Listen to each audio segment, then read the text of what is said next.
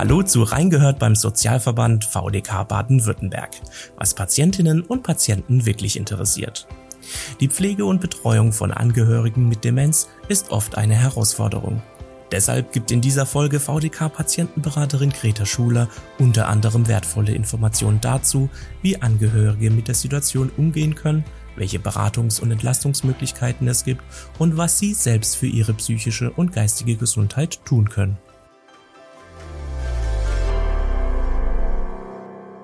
Herzlich willkommen, Frau Schuler. Hallo. Hallo. Frau Schuler, eine Demenzerkrankung stellt nicht nur Betroffenen, die Betroffenen, sondern auch ihre Angehörigen vor große Herausforderungen. Was ist aus Ihrer Erfahrung heraus die erste Reaktion von Angehörigen? Wie fühlen sie sich und welche Fragen prasseln da auf sie ein? Ich glaube, das Gefühl ist oft der Boden unter den Füßen, der weggezogen wird. Die Diagnose Demenz ist ein riesengroßer Einschritt in das Leben. Das gilt vor allem für die, die dann erkrankt sind, aber auch für die Angehörigen. Und wir wollten uns ja heute schwerpunktmäßig um die Angehörigen, also genau. mit, mit den Angehörigen beschäftigen. Das wollten wir heute tun. Und für die Angehörigen ist so die Vorstellung, den Zugang zu einem geliebten Menschen Schritt zu Schritt für Schritt für Schritt zu verlieren. Das kann große Angst auslösen, das kann Verzweiflung auslösen. Und dann gibt's andere Gefühle wie Trauer, Überforderung, Hilflosigkeit, Ratlosigkeit, aber auch oft Scham spielt eine große Rolle. Und die Fragen, die sich dann für die Einzelnen stellen, das richtet sich auch immer nach der persönlichen Lebenssituation. Da fragen sich die Angehörigen, wie kann das Leben nach dieser Diagnose weitergehen? Für uns, für uns als Familie? Wie kann ich am besten für mein Familienmitglied sorgen? Wie wird denn die Krankheit verlaufen? Wird es schnell gehen? Gibt es überhaupt medizinische Hilfe? Was werden die Ärzte sagen? Kann ich die Pflege bezahlen, wenn es dann Pflege braucht? Komme ich überhaupt damit zurecht, dass mein, äh, mein Angehöriger sein Verhalten völlig verändert? So ein bisschen hat man vielleicht schon auf dem Weg in die Diagnose erlebt, wo man gesagt hat, das ist ja gar nicht mehr mein Papa, mit dem komme ich gar nicht mehr zurecht. Die Leute fragen sich, ob sie überhaupt dieser Riesenverantwortung gewachsen sind, die da auf sie zukommen wird. Was sollte in der ersten Zeit nach der Diagnose von den Angehörigen getan werden, um mit dieser ganz neuen Situation für Sie klarzukommen? Im Prinzip sind es zwei große Stichworte. Information und Beratung. Informieren Sie sich über das Krankheitsbild, weil Wissen um den Verlauf und die Auswirkung der Erkrankung trägt dazu bei, dass Sie als Angehörige diese Betroffenen besser verstehen und ihnen auch besser zur Seite stehen können. Wichtig ist, dass Sie die Welt verstehen, in der die Angehörigen leben oder leben werden. Die Angehörigen sollten wissen, was muss unternommen werden? Wie geht's weiter? Braucht es weitere Diagnostik? Welche medikamentösen oder welche therapeutischen Behandlungsangebote gibt es? Welche Hilfemöglichkeiten für den Alltag gibt es denn? Und man sollte auch unbedingt überlegen, ob es eine rechtliche Absicherung gibt. Und damit meine ich sowas wie eine Patientenverfügung, in der die Wünsche des Angehörigen, des Erkrankten festgehalten worden sind, oder ob es sowas wie eine Vorsorgevollmacht gibt. Und zur Klärung aller dieser Fragen gibt es unterschiedliche Beratungsstellen, die persönlich oder auch telefonisch beraten, die auch bei Antragstellungen helfen können und die an weitere Angebote oder Hilfen, die individuell gebraucht werden, vermitteln können. Es gibt unheimlich tolles Information, Informationsmaterial von der Deutschen Alzheimer Gesellschaft. Die haben auch ein großes Netz regionaler Beratungsstellen. Auch dazu finden Sie die Adressen in den Show Notes. Da kann man ganz viele Informationen bekommen. Ich würde es einfach mal so zusammenfassen, was man denn so braucht äh, in, in dieser Situation, ist wirklich gut informiert zu sein, auf allen Ebenen, sowohl medizinisch, pflegerisch, rechtlich und finanziell, weil Demenz bedeuten kann, dass ich die Erkrankten je nach Verlauf Stück für Stück für Stück verlieren kann. Und ich muss mich auch fragen, wie viel Angst macht mir das?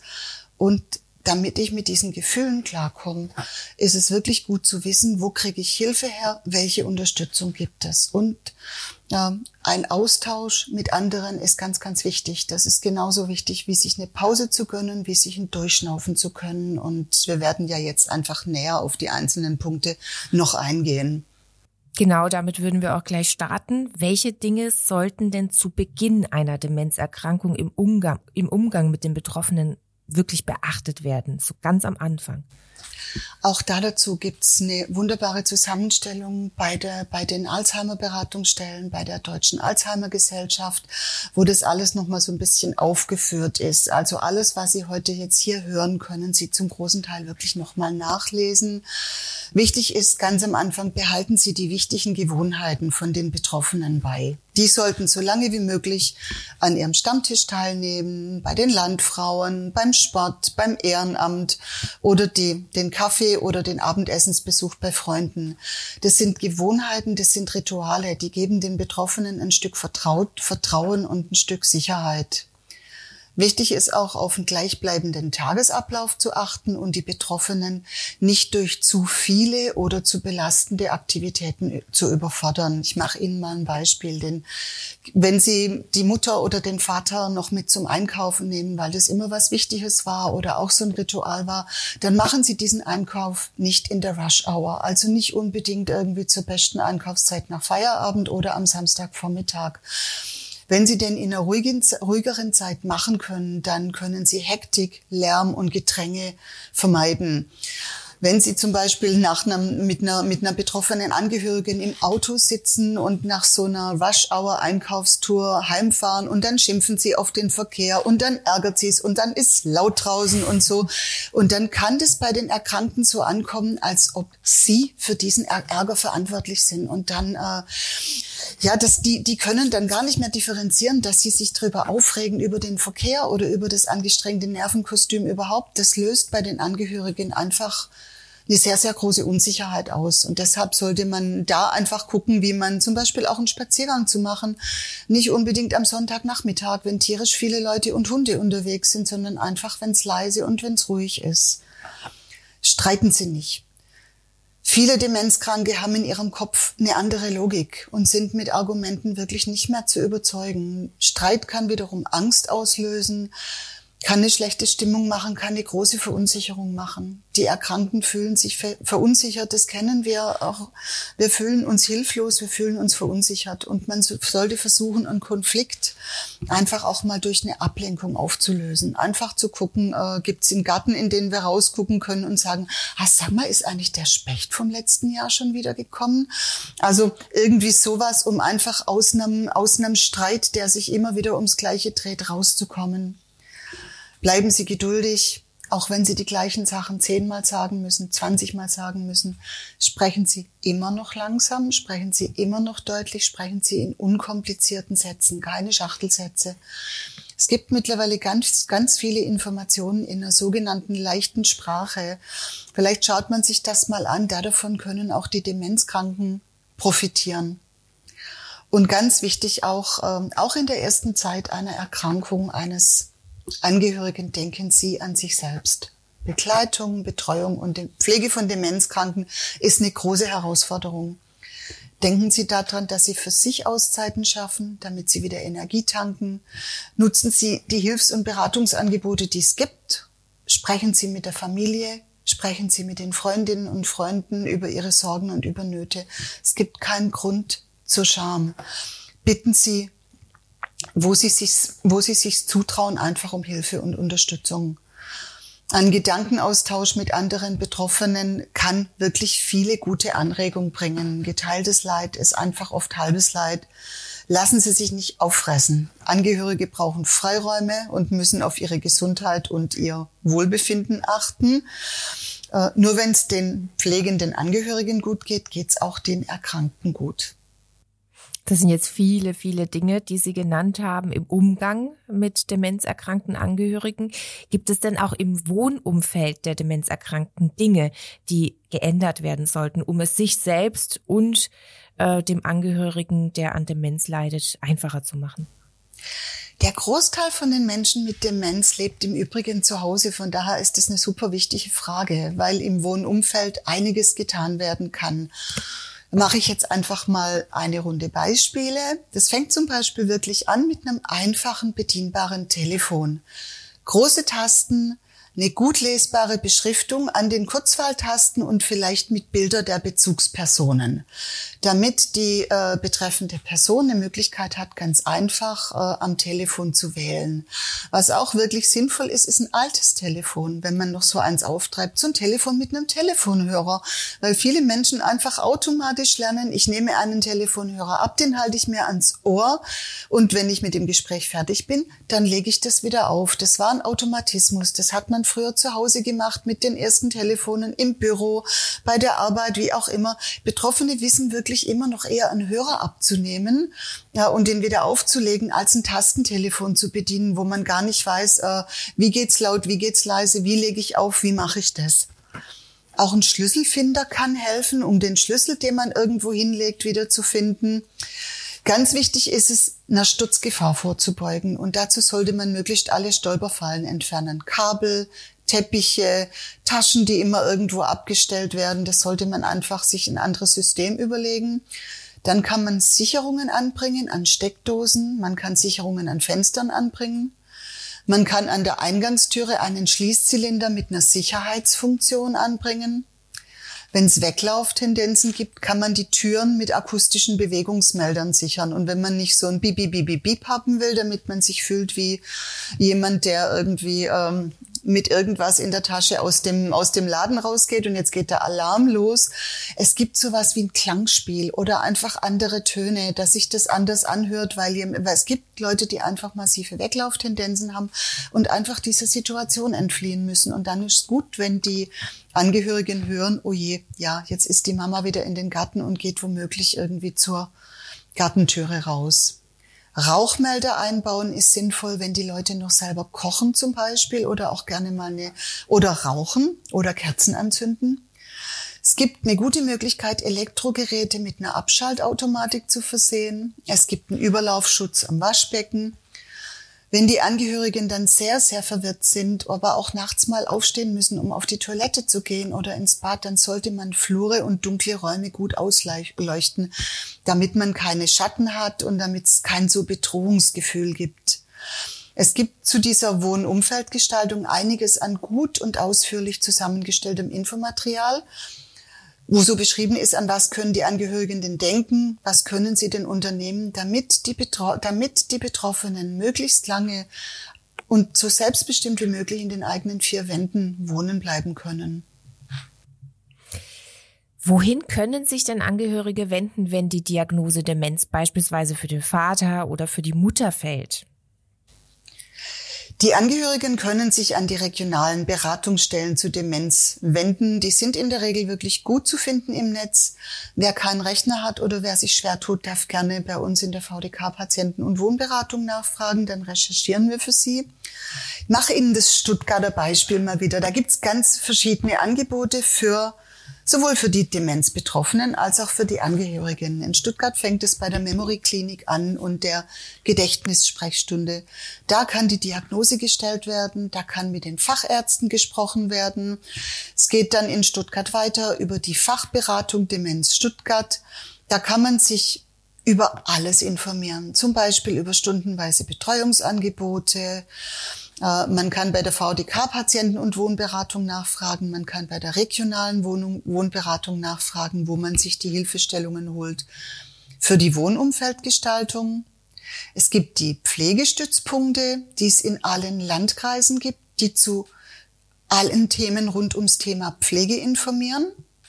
Dann haben Sie als Betroffene oder als Angehörige ein Recht von den Kostenträgern, also von der Kranken- und von der Pflegekasse, eine Beratung zu bekommen, was ihnen eigentlich zusteht. Es gibt, wie gesagt, vielfältige Informationsbroschüren von der Alzheimer Gesellschaft und vielfältige Angebote je nachdem, was gerade einfach wichtig ist. Es gibt wirklich auch gezielte Schulungsangebote für Angehörige von ganz unterschiedlichen Anbietern, wo man lernen kann, wie man, wie man pflegt als Angehörige oder was auf die Angehörigen zukommt, kommt die äh, Alzheimer oder Demenzbetroffene versorgen. Auch das Finanzielle ist ja ein Thema äh, und stellt Angehörige vor eine Herausforderung. Welche Hilfsangebote gibt es denn finanziell? Das ist auch ganz unterschiedlich. Die Pflegekassen bieten finanzielle Hilfen und um Leistungen von den Pflegekassen, also aus der Pflegeversicherung zu erhalten, braucht es immer als allererstes einen Antrag. Ohne Antrag geht nichts. Dann kommen Gutachter des medizinischen Dienstes, die prüfen, wie selbstständig die Demenzkranken im Alltag noch sind und dann stellen sie einen sogenannten Pflegegrad fest. Je nach Höhe dieses Pflegegrades gibt es unterschiedliche Summen. Es kann dann zwischen Geld und zwischen Sachleistungen gewählt werden oder zwischen einer Kombination von beiden. Außerdem gibt's Geld für Pflegehilfsmittel, wie zum Beispiel Hygieneartikel. Da gibt's eine monatliche Pauschale von 40 Euro. Es gibt sowas wie die Verhinderungspflege, die springt dann ein, mit bis zu 2400 Euro für bis zu sechs Wochen im Jahr, wenn mal pflegende Angehörige wegen Krankheit oder wegen Urlaub verhindert sind. Pflegekassen müssen bei Kurzzeitpflege bezahlen, da ist ein zeitlich und ein finanzieller Rahmen auch festgelegt. Es gibt Zuschüsse für wohnumfeldverbessernde Maßnahmen. Es gibt äh, eine Zuzahlungsbefreiung, wenn Medikamente genommen werden müssen und wenn eine bestimmte Belastungsgrenze erreicht ist. Wenn die Leistungen der Pflegeversicherung und die eigenen finanziellen Mittel nicht ausreichen, um diesen tatsächlichen Pflegebedarf abzudecken, kann beim Sozialamt Hilfe zur Pflege beantragt werden. Das Sozialamt prüft dann, ob Vermögen oder Einkommen zur Verfügung steht oder ob Kinder oder Ehepartner zum Unterhalt verpflichtet sind. Es gibt jede Menge Angebote zur Vereinbarkeit von Pflege und Beruf. Da gibt's Familienpflegezeit, da gibt's Pflegeunterstützungszeit und auch hier sind die Ansprechpartner wieder alle vorher genannten Angebote oder auch die Personalabteilung im Betrieb. Man kann in der ambulanten Pflege oder bei ambulanten Betreuungsdiensten einen Teil der erforderlichen Aufgaben übernehmen lassen. Da ist eine stundenweise Betreuung der Angehörigen möglich in Einrichtungen der Tages- und der Nachtpflege. Mhm. Es gibt andere Angebote zur Unterstützung im Alltag. Das kann zum Beispiel Essen auf Rädern sein. Das können ehrenamtliche Nachbarschaftshilfen sein. Das kann Betreuung im häuslichen Bereich sein lassen Sie sich beraten und holen Sie sich einfach so viel Unterstützung wie, wie möglich. Wann ist denn der richtige Zeitpunkt für Angehörige, um professionelle Hilfe für zu Hause hinzuzuziehen? Und wie finden Sie Angebote dafür, beziehungsweise welche Angebote gibt es überhaupt? Die Gefahr, dass Angehörige die Grenzen ihrer eigenen Belastbarkeit oder der Belastbarkeit der ganzen Familie oder des nahen Umfeldes weit überschreiten, ist bei der Demenz sehr, sehr groß. Diese Veränderung, die eine Demenzerkrankung auslöst, greift in ganz viele Lebensbereiche ein und dann sind irgendwie die Angehörigen in der Regel eigentlich so weit, die stellen ihre eigenen Bedürfnisse völlig in den Hintergrund, nur noch der Erkrankte zählt, nur noch dessen Bedürfnisse. Äh, deshalb damit es nicht in eine tiefe seelische oder körperliche Erschöpfung geht, sollte man so früh wie möglich diese Angebote ähm, annehmen. Wir haben so ein paar Angebote bereits besprochen und nicht alle Kranken sind gleich und nicht alle Angehörigen, die pflegen, mhm. haben die gleichen Möglichkeiten und die gleiche Kraft und die gleichen Grenzen. So früh wie möglich. Je besser Sie Hilfsangebote kennenlernen und dann einfach Stück für Stück äh, in Anspruch zu nehmen. Es kann sein, am Anfang braucht man noch gar kein Essen auf Rädern, weil die Betroffenen noch selber kochen. Ähm, wenn es dann aber einfach immer weniger wird, dann ist es wirklich wichtig, welche Ansprechpartner und Ansprechpartnerinnen habe ich denn am Wohnort. Irgendwann ist sicherlich der Zeitpunkt da, wenn man als Angehöriger loslassen sollte. Wie können Sie erkennen, wann eine stationäre Pflege sinnvoll wäre als Angehöriger? Hm, auch eine schwierige Frage, weil ja nicht alle gleich sind. Aber so, so ein paar Sachen wie ich kann meinen Angehörigen nicht wieder aufrichten, wenn er stürzt. Oder ich bin körperlich zu manchen Dingen nicht oder gar nicht mehr in der Lage, weil mein Körper das nicht mehr mitmacht. Ich kann, ich kann einfach nicht mehr so helfen und assistieren, wie ich gerne möchte. Dann braucht meine Angehörige, also meine, meine erkrankte Angehörige, eine andere Unterstützung als die, die ich geben kann. Und wenn mich Gefühle hindern wie Wut, Ekel, Aggression, wenn das zunimmt und wenn die eigene Erschöpfung so groß ist, dass man selber mit, selbst mit einer Umorganisierung von der Pflege überfordert ist, dann überfordert ist, dann wird es Zeit zu überlegen, ob nicht eine stationäre Pflege der bessere Weg sein könnte. Man kann ja dann die Angehörigen immer noch besuchen, regelmäßig besuchen, sich regelmäßig kümmern, Sachen mitbringen, die wichtig sind, auch wenn die, Ange also wenn die Erkrankten in einer Einrichtung leben. Das sind wirklich schwerwiegende Entscheidungen, die extrem belasten können. Aber auch da dabei kann man sich helfen lassen. Sprechen Sie mal Ihre Hausärztin an. Sprechen Sie, wenn Sie einen Seelsorger haben, den Seelsorger an oder sprechen Sie mit anderen Angehörigen. Sie haben es jetzt äh, auch schon erwähnt. Es ist wichtig für Angehörige selbst, sich um ihre psychische und geistige Gesundheit auch zu kümmern und diese zu erhalten. Ähm, was glauben Sie, wie, wie kann man das schaffen und wie wichtig ist das, sich um sich selbst zu kümmern als Angehöriger? Es ist total wichtig, sich um sich selbst zu kümmern. Es ist wichtig, sich nicht selbst andauernd zu überfordern. Und es gibt keine Patentlösungen im Umgang mit Demenzerkrankten. Es gibt keine Baukastenmodule. Gut auf die eigene Gesundheit achten, regelmäßige Besuche beim Hausarzt, der wissen sollte, dass sie pflegend sind. Weil es gilt der Grundsatz, damit ich gut für andere sorgen kann, muss es mir selber auch gut gehen. Und ich muss was für meine eigene körperliche Gesundheit tun und ich muss was für den seelischen Ausgleich tun. Man weiß von vielen Angehörigen, dass sich während der Pflege die eigene Gesundheit verschlechtert. Also der Blutdruck geht hoch, extreme Kopfschmerzen, Magenbeschwerden. Es müssen häufiger Medikamente genommen werden. Angehörige, die pflegen, berichten auch, dass Freunde, Bekannte, andere Familienmitglieder den Kontakt mit ihnen meiden. Da sollte man rausfinden, warum das eigentlich so ist. Weil Pflegende Angehörige brauchen Freunde, Kultur, Vergnügen, Entspannung, Ablenkung, Sport, Hobbys. Und man soll einfach auch, man darf sich immer wieder sagen, ich kann diese schweren Aufgaben auf Dauer nicht ganz alleine erfüllen. Ich muss ja oft gegen den Willen von meinen, von meinen erkrankten Angehörigen entscheiden. Es gibt oft Streit, es gibt oft Misstrauen. Auch im Interesse der Kranken ist es wirklich wichtig, mit den eigenen Kräften zu haushalten und sich frühzeitig nach Möglichkeiten von Beratung und Entlastung umzusehen. Und was man auch nicht vergessen darf, es gibt wirklich spezielle Reha-Angebote für pflegende Angehörige. Wie helfen Sie denn in der VDK Patientenberatung Angehörigen weiter?